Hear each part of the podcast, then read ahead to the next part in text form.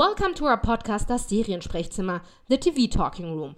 Today we will be talking about the new Apple TV Plus show The Last Thing He Told Me that is going to air on April 14th.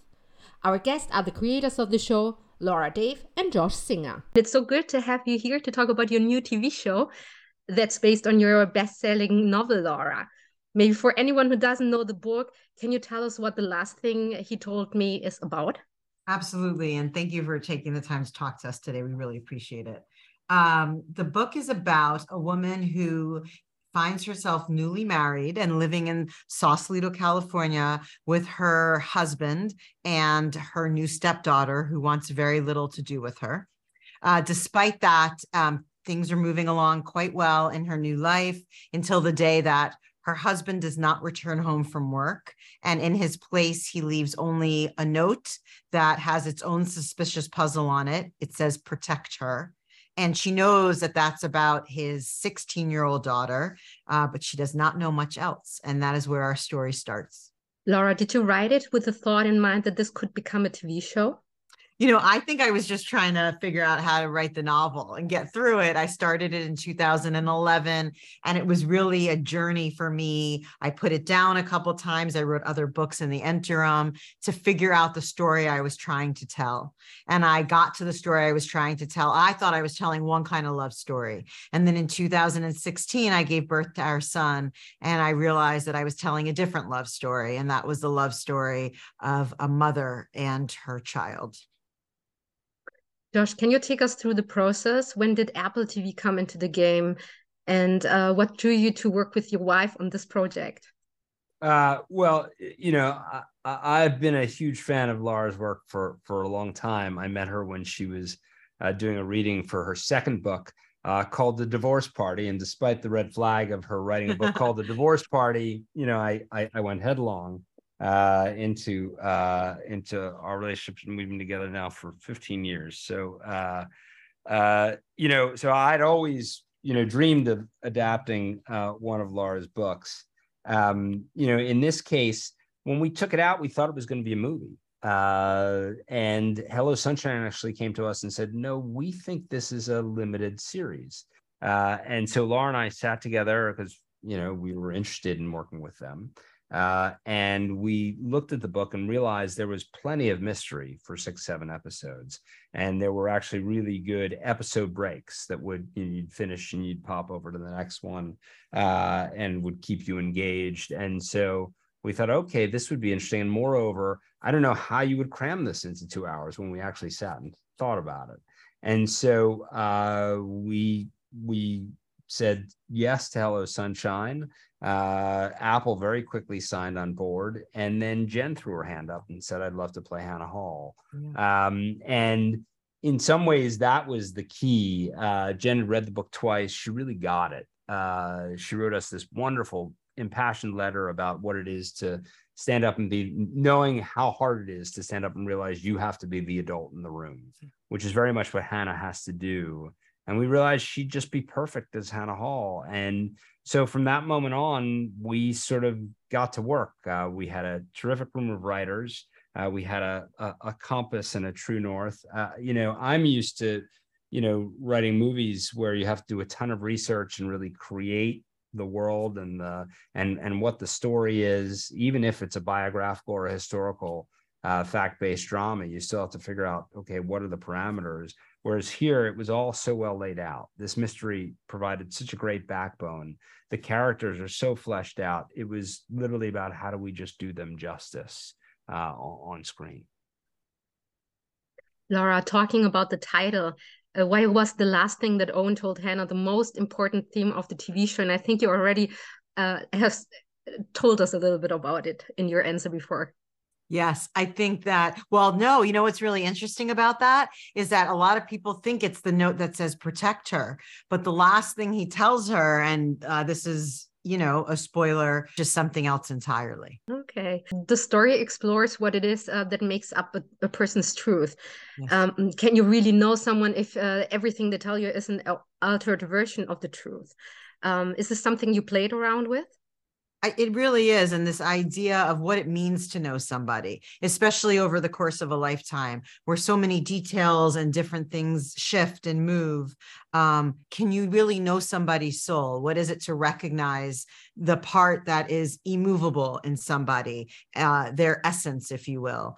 And where we came out and what we wanted to come out with is despite evidence to the contrary, despite shifting details, the answer is yes you can really know people and trust them also is this exactly. something that that you work with also yeah yes exactly um, I, um, I thought the heart of the show uh, is the relationship between Hannah and her stepdaughter Bailey. Mm-hmm. Laura, um, what inspired this, in part, really difficult mother-daughter uh, dynamic? You know, um, something that was really important is that we wanted this show to feel like an ode to found families. That there are so many ways that now we can construct our family units to honor all sorts of ways to becoming a mother, all sorts of ways to having a childless home in which the partners are what make up the family. And we really wanted to uh, suggest and honor um, found families in general and um, the found family that Hannah and Bailey find together despite themselves. I had the feeling also that the idea is that someone sometimes we choose a family, and how do we uh, come to lo- know, love, and trust these people? Was this an idea you worked with also? Absolutely. And that was really beautifully said. Originally, Julia Roberts was supposed to play Hannah. When yes. did you guys know that Jennifer Garner would step in? And do you think she brought a new quality to the character through her performance? Oh, yes. I mean, Absolutely. We were really moved by her performance. I think that um, she brought this grace and this humanity and this strength.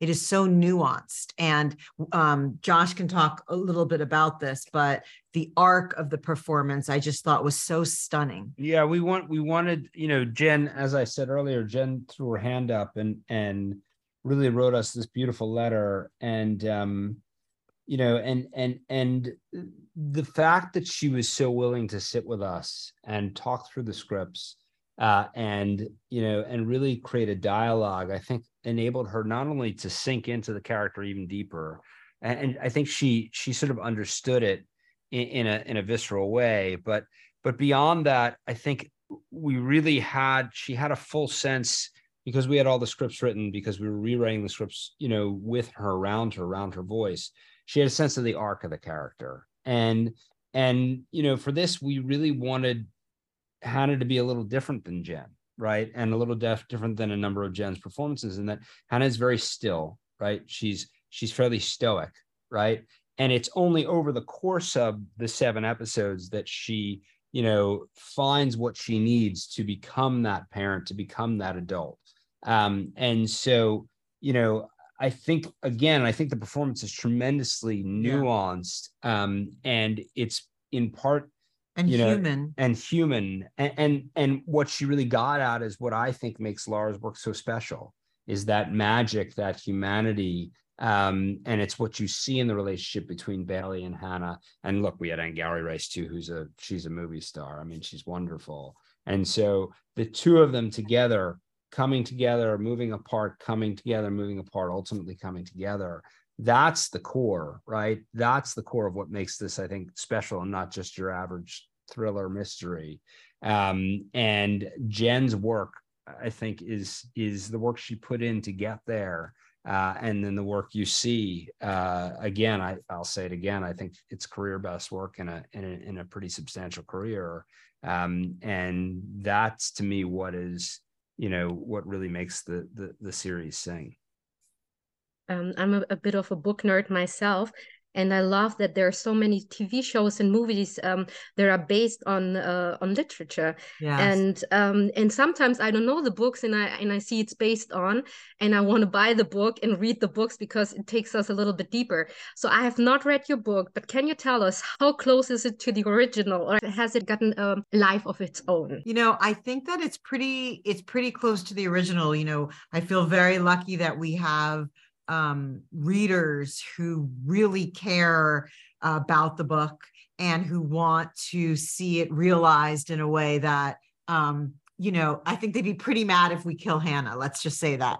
So, um, uh, you know, we were very thoughtful about the adaptation. And yet I feel very lucky that I got to work with uh, my favorite writer um, because he expanded on the book in ways that I probably would not have imagined on my own. And it really, there's so many Easter eggs in there for people that cared about the book and might want to know certain things about Owen's past and about how Bailey grew up. So it's an it's an expansive uh, version of the book, um, and it's really cinematic and and so well done. Yeah, I, look, I, I come to this first and foremost as a Laura Dave fan, right? So so you know, my, my first, I feel like the first rule of any good adaptation is is first do no harm, just like a doctor, right? Mm-hmm. Like you know it's a great book. People love the book. A lot of people love the book for good reason right? And and moreover uh, what's really wonderful is again a lot of the work a lot of the hard heavy lifting had been already done. The procedural is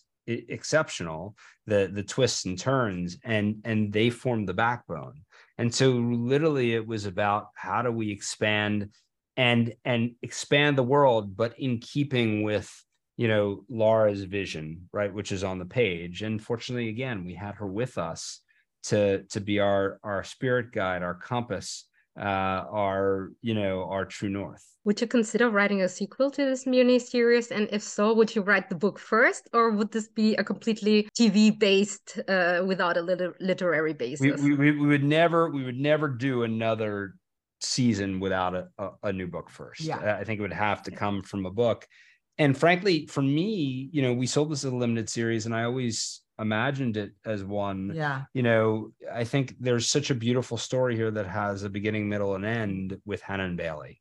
And and so uh, I'm not sure I would be worried, frankly. Now, you know, if Laura decided she wanted to write a sequel, I wouldn't say no. I yeah. mean, it's great world and great characters, but but for me, I think this is a complete story uh, as it stands. Yeah. I, I, I really echo that, but it would definitely start with a book. It would definitely start with another book. I, I do okay. have some I do have some um, ideas about some of that, but so you know, but we are really um, we wanted to write a thriller rooted in hope for television, and we just we hope that that's how people feel. I think it is. So my last question is: so as TV writers, do you guys watch TV shows? Do you have any favorites? Maybe you have binged something, or are you different? We, do you watch together? Have, we we just binged uh, the Bear. We love the oh, Bear. The Bear was great. Oh, just, I heard that. We just binged the Bear. We also just binged uh, Shrinking, Shrinking which we really enjoyed. On Apple.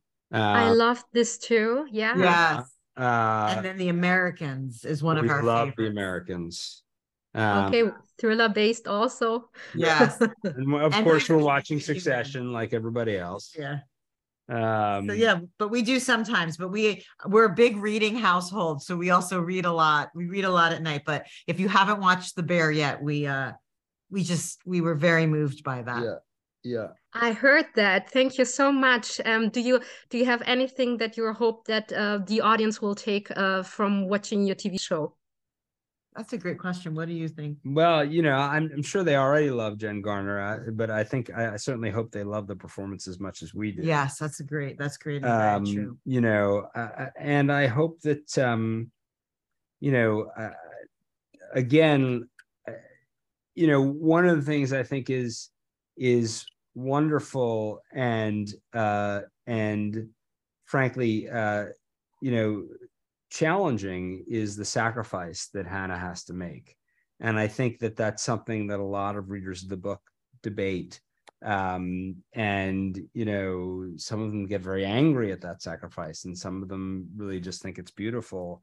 And um, I think it's beautiful. And I hope that, you know, I, I hope there is similar debate and conversation yeah. around that choice that she makes in the end um, because I think it's it's it's a it's a provocative one in the best of ways, and it speaks to what we as you know as parents uh, yes. have to do, you know, all, all the time. Maybe not in quite so such uh, extreme dramatic ways, um, but but nevertheless, know, but nevertheless. Thank you so much for your time. Thank, Thank you. you.